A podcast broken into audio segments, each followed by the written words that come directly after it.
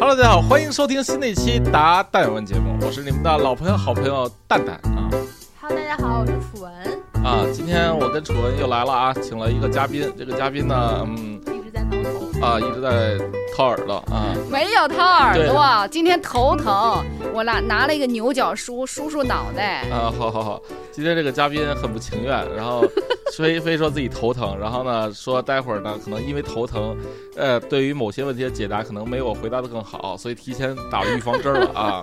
今天我们的请来的嘉宾来楚文介绍一下，嗯，今天我们请来的嘉宾是青维科技的创始人邹瑞霞女士。大家好，我是青维科技的邹瑞霞哎，很高兴认识大家。好吧，那个今天啊还是我们三个人的组合。最近呢确实有点忙，因为我们仨人啊刚从这个重庆的万州回来啊，然后很疲惫，是不是？然后去万州干嘛呢？就是你疲惫不是因为从万州回来吧？是是是是，是啊，就是你疲惫是因为上周五、昨天假模假式的跟我请假，说生病了，结果啊，结果是因为周五喝大酒，喝给自己喝趴下了。周五喝大酒不至于影响周一，那是因为什么呢？周五喝大酒，周六就好了。两个人干，三个人，三个男生干了两瓶白酒，然后自己给男一女。两男一女啊，就两个男生。三个蛋蛋蛋蛋和那个哦哦哦，两个男生加一个女生，喝了两瓶白酒，啊二斤，然后给自己干趴下了。那倒不周六一天没起来，周日一天没起来，周一还要假装生病，说自己这个头疼。我我这害怕呀！我说，哎呦，这蛋蛋这血压高了可不行，这这心脑血管这这又出了问题了，这合伙人赚不着钱了。一个关心的电话过去，到底是关心的电话还是？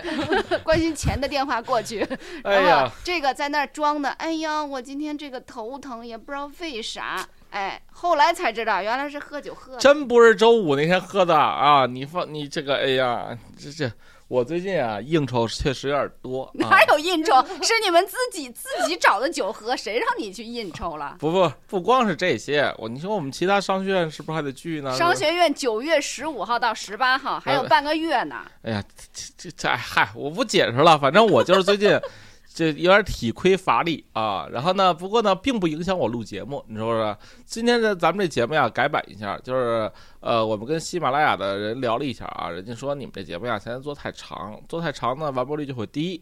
人家建议啊，友善的建议，把我们的达达尔问呢一期拆成两期啊，所以呢，从今天开始啊，这个达达尔问呢就从原来一小时节目变成半小时节目，但是呢，哎，加量不加价啊，我们一周两播，好吧？所以，所所以所以呢，你们也别接着亏，行吗？这样保证两次，啊，这样保证你们每天都有的听嘛，是吧？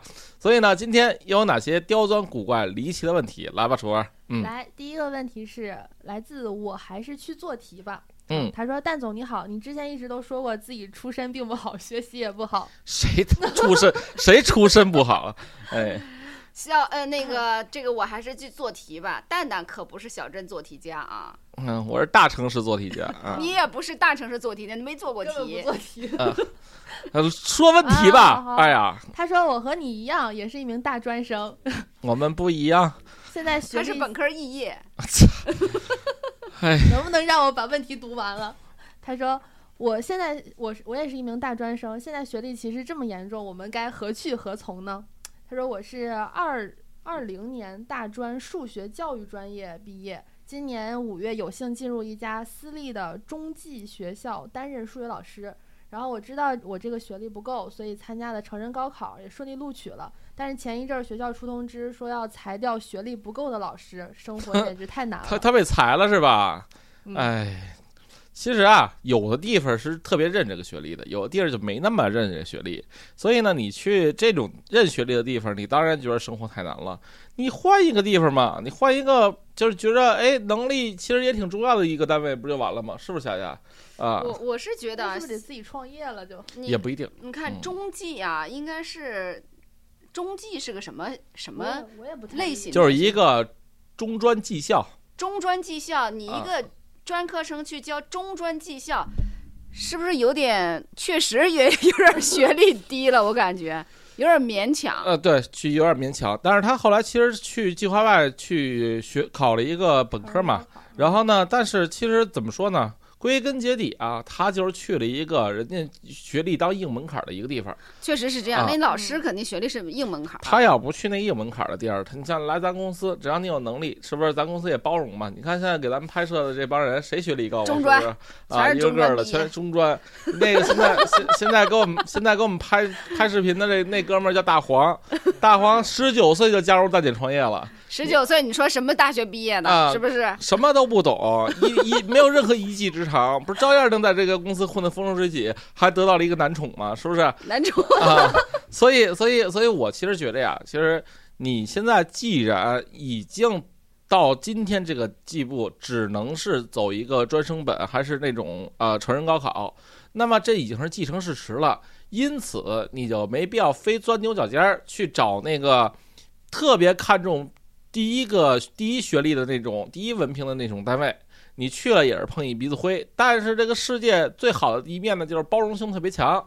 你去一个看注重能力的地方，你你就就你就能风生水起了。所以这个问题没有什么可认真回答的，就是你觉得生活太难，是因为你选错路，找错门了。但是也不一定啊，他也许就是喜欢当老师这样的一个职业。当老师这个职业，你可以换一种说法啊，你做知识付费啊。这个抖音上有一个叫雪梨的老师，英语老师，原来在一家不是 K- 他这个老师是稳定的，也是有寒暑假的，你这你能理解吧？你要创业挣着钱了，你比如说你一年挣五百万，你他妈自己给自己放俩寒暑假都没问题啊。你以为谁都跟 你以为谁都跟你似的二环有套房啊？不是，对不对？咱就说这事儿是不是？就比如说今天我给我自己放一暑假，说想想我一个月之后回来，对吧？那那不就完了吗？是不是？所以我要说的是，你看之前有一个抖音上教教英语的雪莉老师，那个老师啊，就在一个 K 十二公司，好像就是被裁员裁掉的。然后呢，哎，被裁员裁掉之后呢，他呢就是直接做了一个抖音账号，天天在抖音上教英语。那人家做起来了，人现在不比哪个 K 十二差呀，人 K 十二都没了，他还继续教呢，对不对？人据说啊，人一年一个亿呢，所以人家就是想明白了，既然我在这条路上混不混不起来，那我就换一条路。不是所有人都必须得进事业单位，也不是所有人都得当公务员，也不是所有人都得当老师。所以你要找到你的特长是什么，然后发挥你这个特长啊！我要跟他似的，非钻牛角尖儿，非得报一事业单位或者找一铁饭碗。那那是因为你根本就当不了公务员，也干不了铁饭碗。那你看，我的意思是什么呢？不就是说，你看啊，就像你刚才说的啊，你说不是所有人都要进公务员，不是所有人都要进事业单位，对吧？那也不是所有人都要创业，对不对？我没让他创业，你刚才说的一大堆，不就是让他创业吗？没有啊。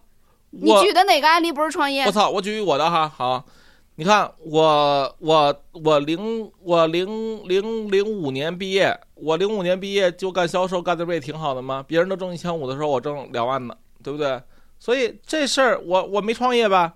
后来是为什么创业？是因为老板对我不好，我才创的业。老板对我好，我才我觉得你回答这个问题没逻辑，你能理解吗？不就是是就是，你可以说他有别的路可以选，没问题，不一定非要去当公务员儿，不一定非要去当老师，这不是逻辑吗？这是正确的。啊。但是呢，我的问题是，万一他就想当公务员呢？他就想当老师呢？你是不是应该也可以解释解释，而不是一味的说你呀，在公务员那个体系里就混不出来，你就应该选别的别的路。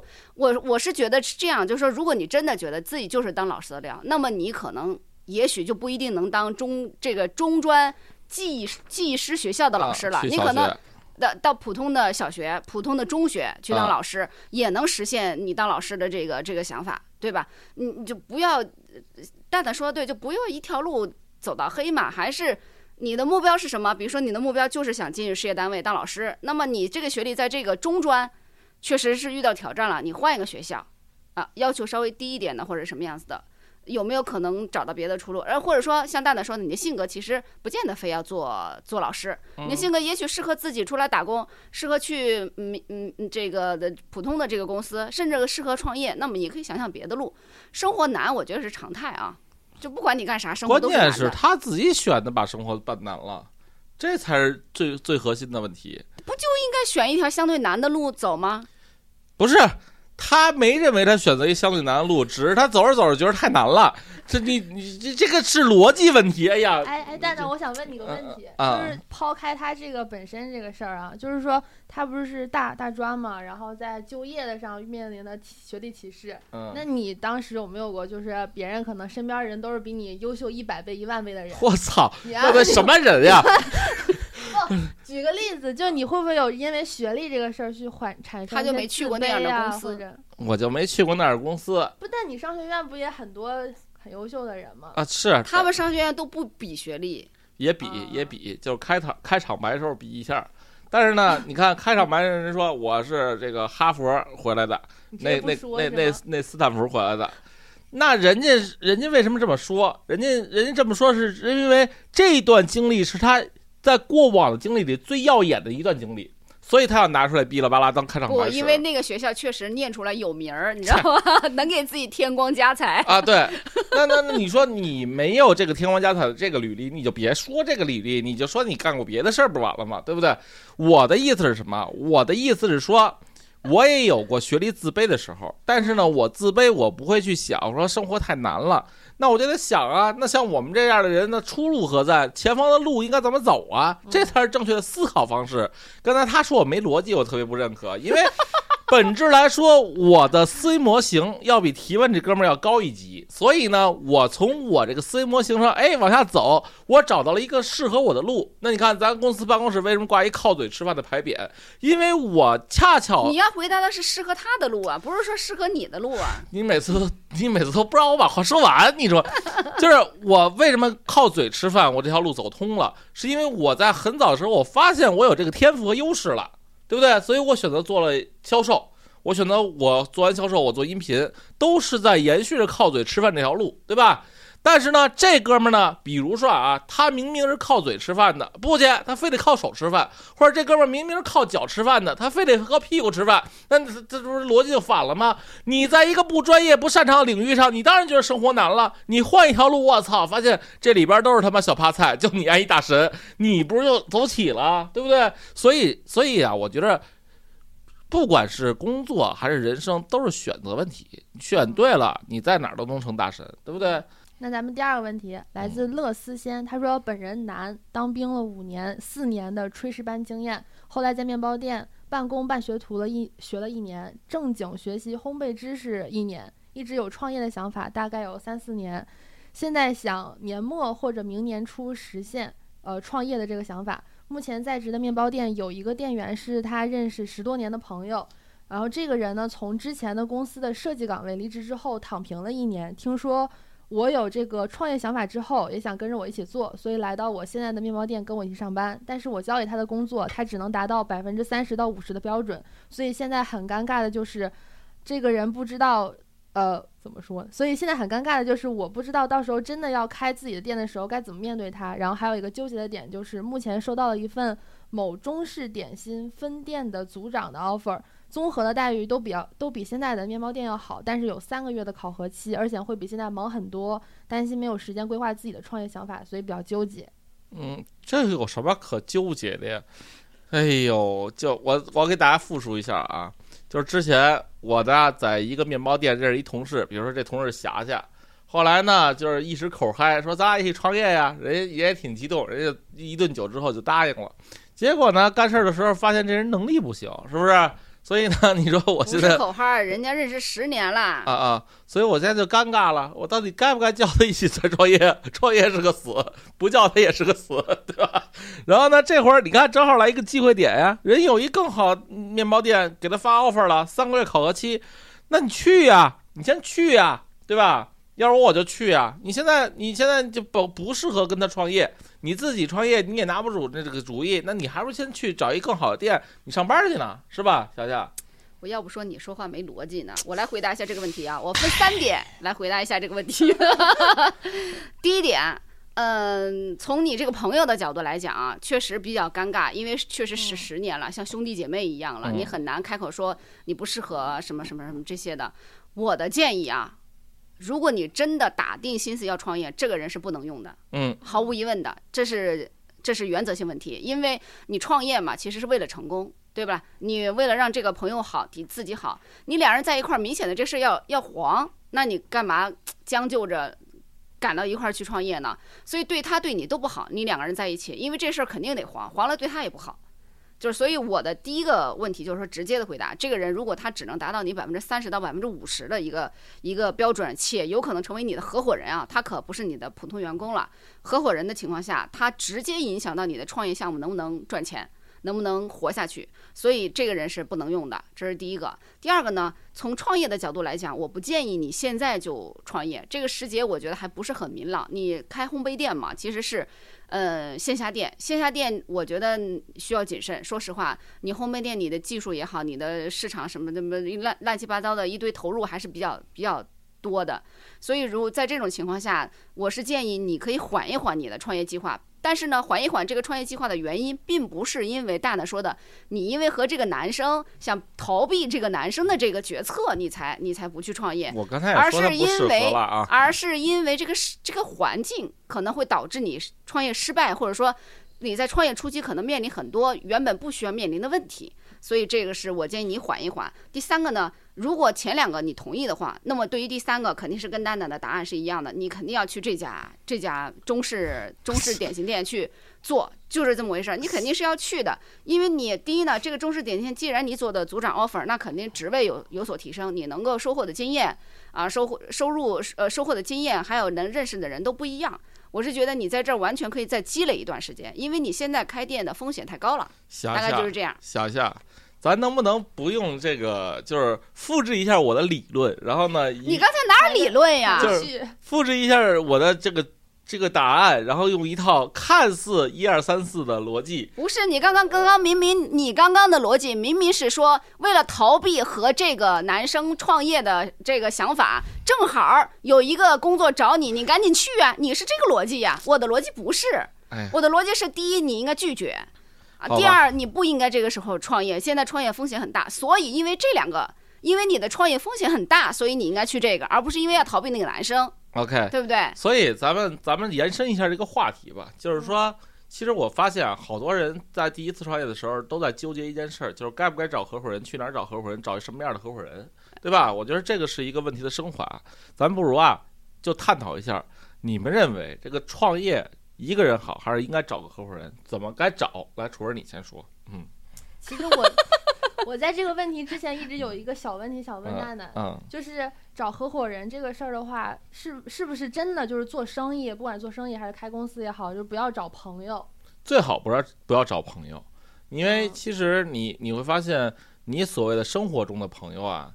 一一过了利益之后吧，就就就很很难，就是持续保持这个友谊。这是第一，大部分人会失去这个友谊。第二呢，朋友会站在朋友的立场上去思考问题，所以呢，他不会是不是相对理性客观的。有些时候呢，就比如说明明这是一个共同决策，但是呢，你说这个从小玩到大的朋友吧。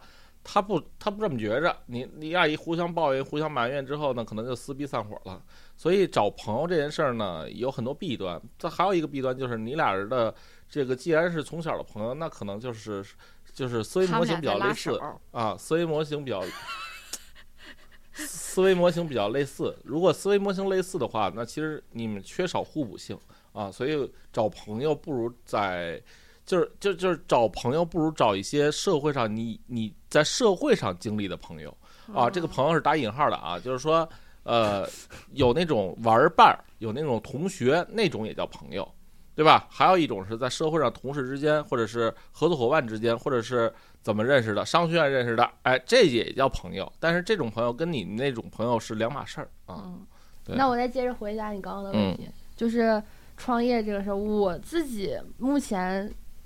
短期、短期、长期内都没有创业的想法，然后，但是我觉得，如果是我要去创业的话，我可能会找一个合伙人。就是，嗯，我觉得自己的话，因为自己自己的想法是有有有有有限的。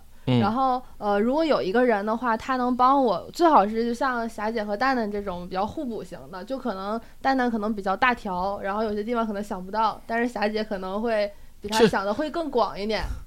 然后，但是呢，但是霞姐，但是霞姐可能会缺乏一点在人情上面的一些东西。然后，但是蛋蛋又可以帮他弥补。个人魅力主要靠你。对，江湖嘛是什么？江湖就是人情世故，是不是？嗯，对，这不就是你很擅长的吗？所以这就很很互补。所以喝大酒得你去呢，对不对？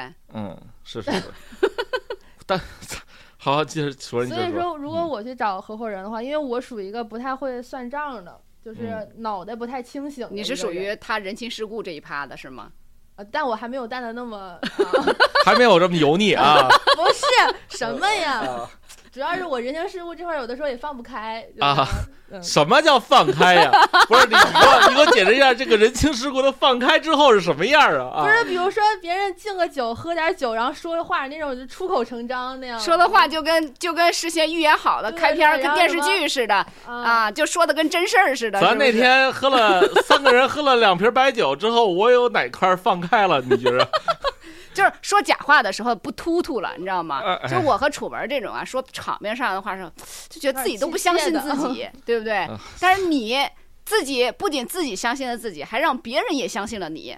我 我主要我说的都是我自己认认认可的和我自己相信的，所以大家都说我实在嘛，是不是？嗯啊我从来不说就算假话灌啊再多的酒也是 我以为你要说灌很迷魂汤，我灌了再多的酒，我内心中也知道什么该说，什么不该说。你可不是这种人啊！